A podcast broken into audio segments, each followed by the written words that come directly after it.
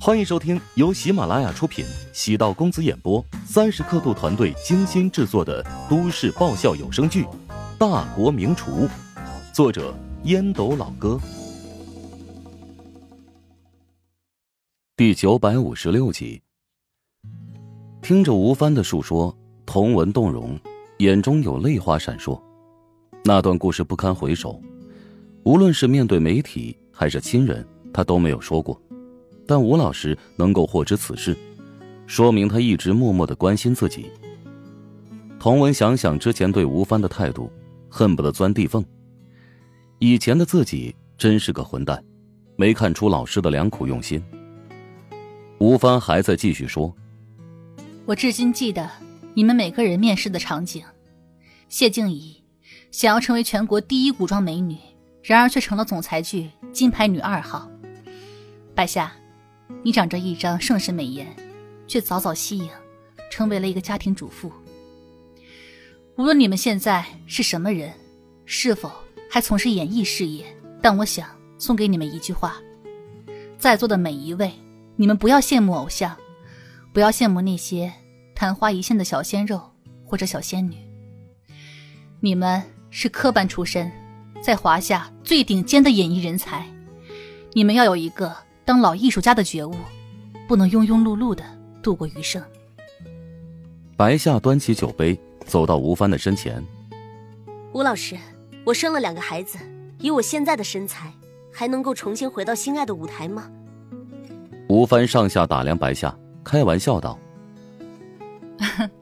你的确比当年要胖了些许，演不了十八九岁的青葱少女，但可以演三十一二的都市丽人嘛。”吴老师。我听你的，明天我就让经纪人给我找活儿。我想演戏，放心吧，大家会积极的帮你找活儿的。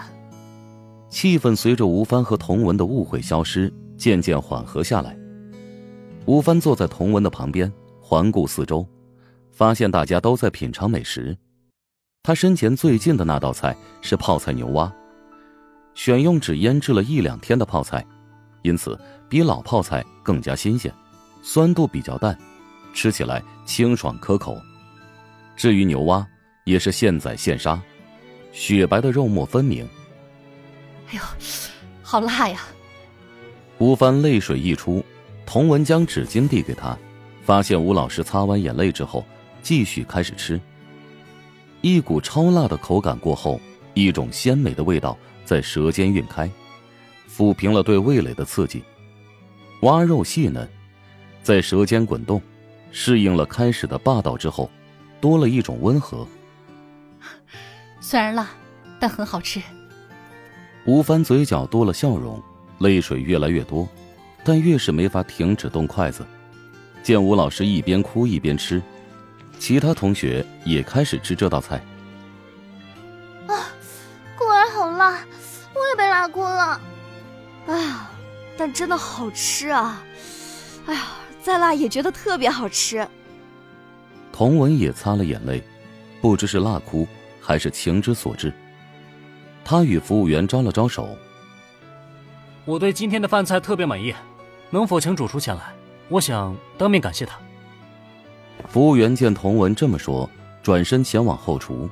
片刻之后，乔治来到了包厢。童文主动伸手，笑道：“乔帮主。”谢谢你今天的用心安排，大家都吃的很开心。能让童总满意是我的荣幸。等一下呢，还有两个凉菜是赠送给大家的。乔治与童文握了握手，童文想起打九八折送凉菜的梗，哈哈大笑。哈哈，乔帮主，你啊，绝对是我见过最会耍大牌的老板。不过，我喜欢你这种耍大牌的方式，因为你有这个实力。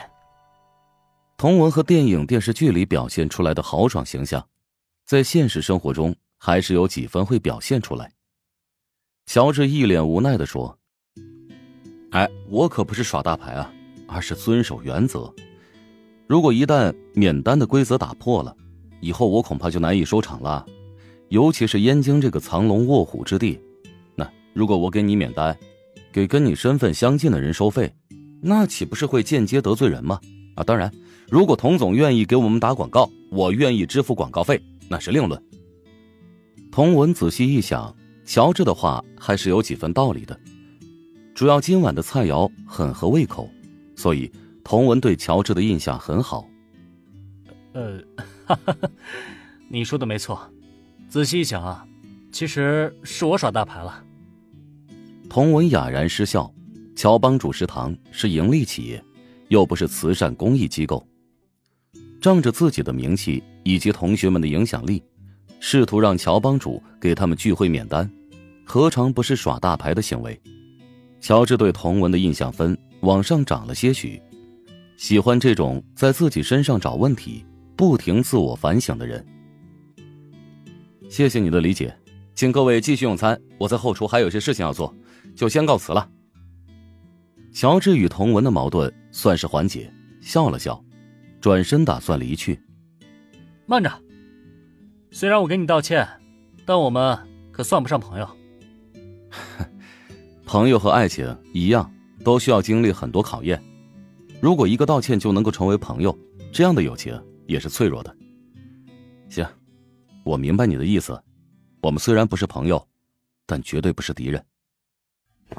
童文见乔治离去，轻轻的叹了口气，内心在想：“唉，我们怎么可能不是敌人？我们是情敌啊！”等燕京电影学院零八级同学们全部离开之后，吴帆在二楼办公室见到等候已久的乔治。“干妈，请坐。”乔治对吴帆做出一副很熟稔的样子。“干妈。”我是如霜的姐夫，根据他和你的关系称呼你，不算失礼吧？还有啊，这样称呼你，不是很快就拉近咱们俩的距离了吗？啊，如霜对你的评价很不错，原本以为他有吹嘘的嫌疑，见到你本人才发现你比他说的要更加沉稳。今天的事情，我得谢谢你。原本是看在如霜的面上，才帮你联络谢静怡，让零八级同学聚会安排在食堂开业当天。没想到阴差阳错之下，你帮我解决了和童文多年的心结。干嘛？还是得谢谢你帮我做了很多工作，以后啊还请你多多照顾，把你带过的那些班级都引到我这儿来。吴帆知道乔治故意开玩笑，轻轻的笑了两声。很难想象乔治和吴帆会联系在一起，这一点要感谢陶如霜。乔治也是那天晚上在酒店和陶如霜、七强喝酒闲聊时，才意识到，小姨子对烟影食堂的开业活动有间接贡献。陶如霜本来也不打算透露此事，毕竟只是微不足道的小事。乔治提到了干妈，陶如霜顺口才说，吴帆帮乔治搭了桥。吴帆是芬姐之前介绍的那个女教授，和陶如霜相处之后。觉得她特别和自己投契，认了陶如霜当自己的干女儿。吴帆年龄在四十五岁以上，但看上去也就三十五六的样子。除了在燕京电影学院担任职务之外，他还是一家著名话剧团的投资人，偶尔过去客串几个角色，在圈内的人脉资源很广。本集播讲完毕，感谢您的收听。如果喜欢本书，请订阅并关注主播。喜马拉雅铁三角将为你带来更多精彩内容。